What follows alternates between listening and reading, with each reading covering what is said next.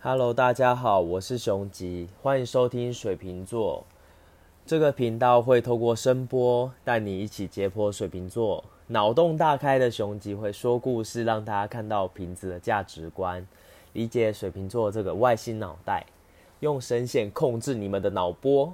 哔哔哔哔哔，按下订阅，水瓶座。好，现在时间是二零二零年的七月二十五号晚上十点零九分。我在 PTT 上面放了问卷，然后为了要了解大家对水瓶座的看法，那无外乎就是我看一下哦，怪咖看不清楚，就是外星人，帅帅这个一定是水瓶座自己留言的，还有温柔怪人，周柔 周柔怪人吧，非常扭曲的人格设定，没有一句话可以形容，呵呵呵，刀子口豆腐心，非常怪。难以伺候，疯子，外星人，谁？我是谁？从哪里来？我在哪里？很棒，健谈，喜欢交朋友，好人，这个一定没有被水瓶座虐过。忽冷忽热，自恋又自信的怪咖，可爱有趣，天真，努力饰演正常人的外星生物。疯子外星人真性情，对陌生人很急歪，对喜欢的人更急歪的星座。好，反正大家都觉得水瓶座就是这样类型的人嘛，反正就是怪，除了怪还是怪。OK，然后想要问瓶子什么问题，就是心里到底在想什么？然后不能再会死吗？会，会死。为什么吵架可以这么淡定？就不想吵啊，所以要淡定一点啊，对不对？如何和瓶子有长久稳定的感情？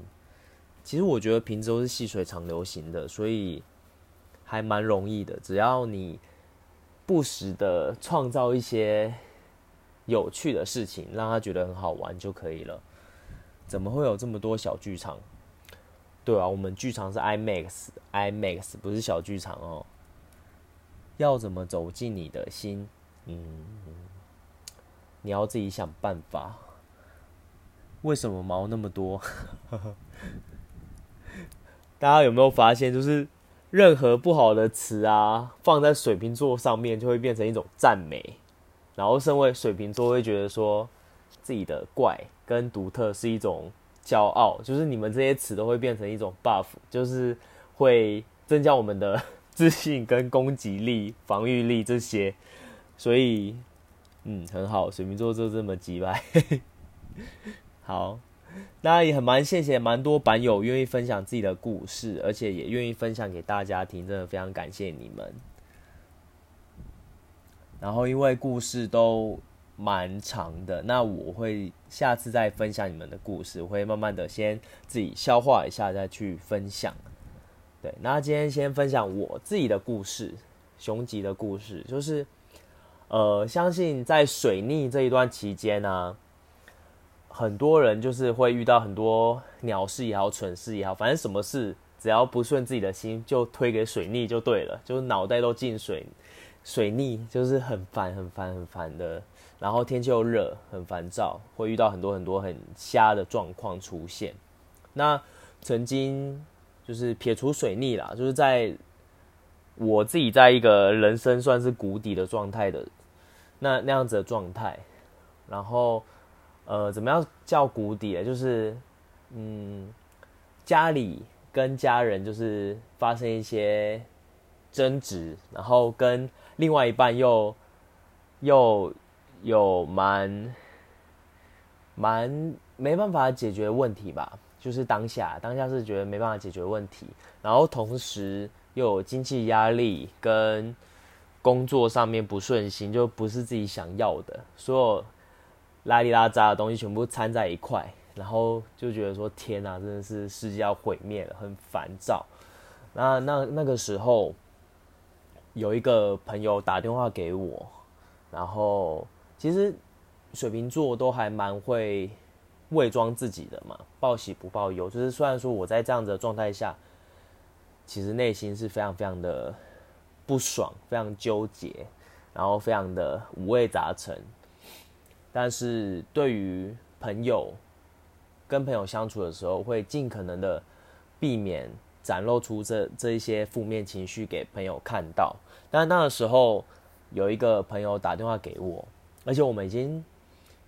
呃，我们没有没有没有什么在联络啦。但是他忽然间打给我说：“哎，你还好吗？怎么了？”我想说他是怎样要推销吗？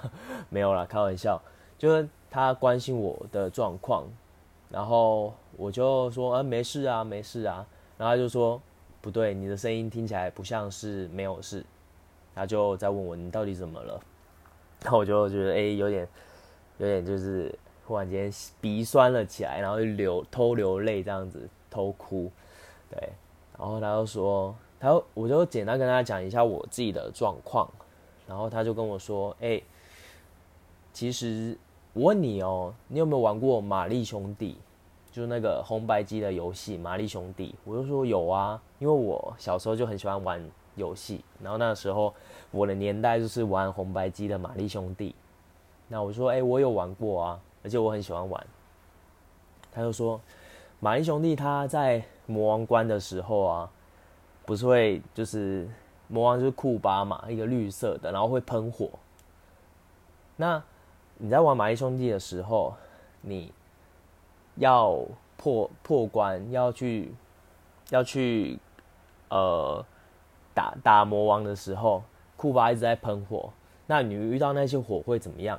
我就说就跳过去啊，或者是蹲下来嘛。他说：“对啊，没错啊，就这么简单啊。但是你试想一下，假设你是玛丽兄弟，马里欧本人，本人在那游戏里面嘛，本人进去那个游戏里面，然后看到火焰从你面前飞过来，你会不会害怕？”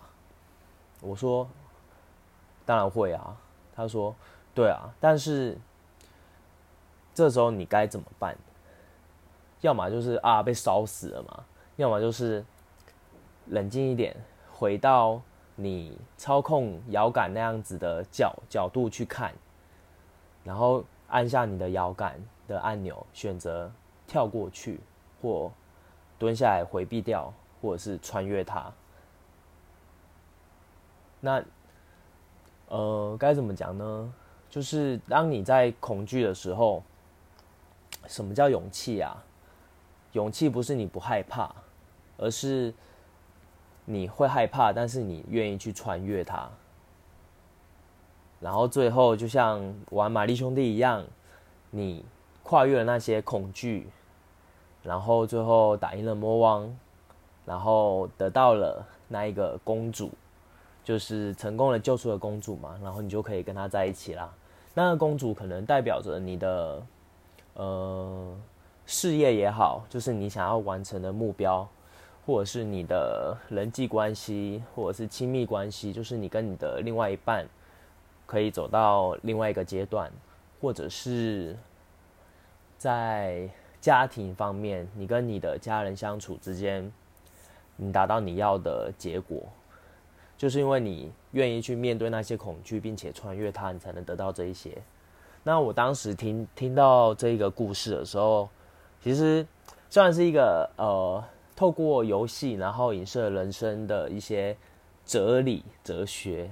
但对我当时来说，我觉得真的有时候遇到困难，需要抽离到另外一个角度去，用第三方的角度去看待这个事件，然后重新做一个选择，成为你人生，就是掌握你人生的主导权，去选择你要做的下一步是什么。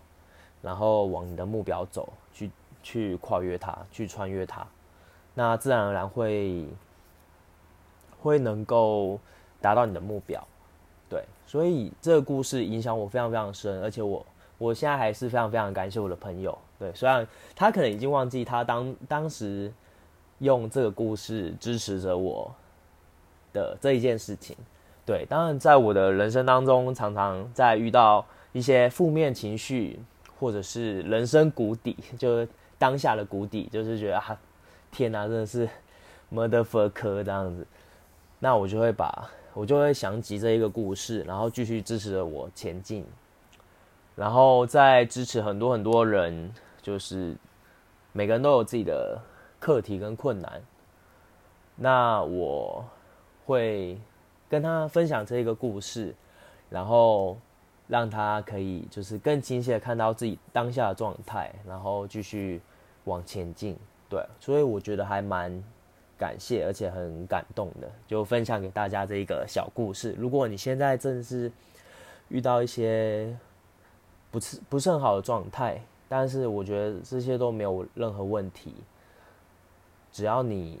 重新整理一下你自己，然后去面对这些课题，去穿越它，你就会成为一个更好的人，然后会赢得你的公主或你的王子，或者是达到你要的目标，完成你的梦想。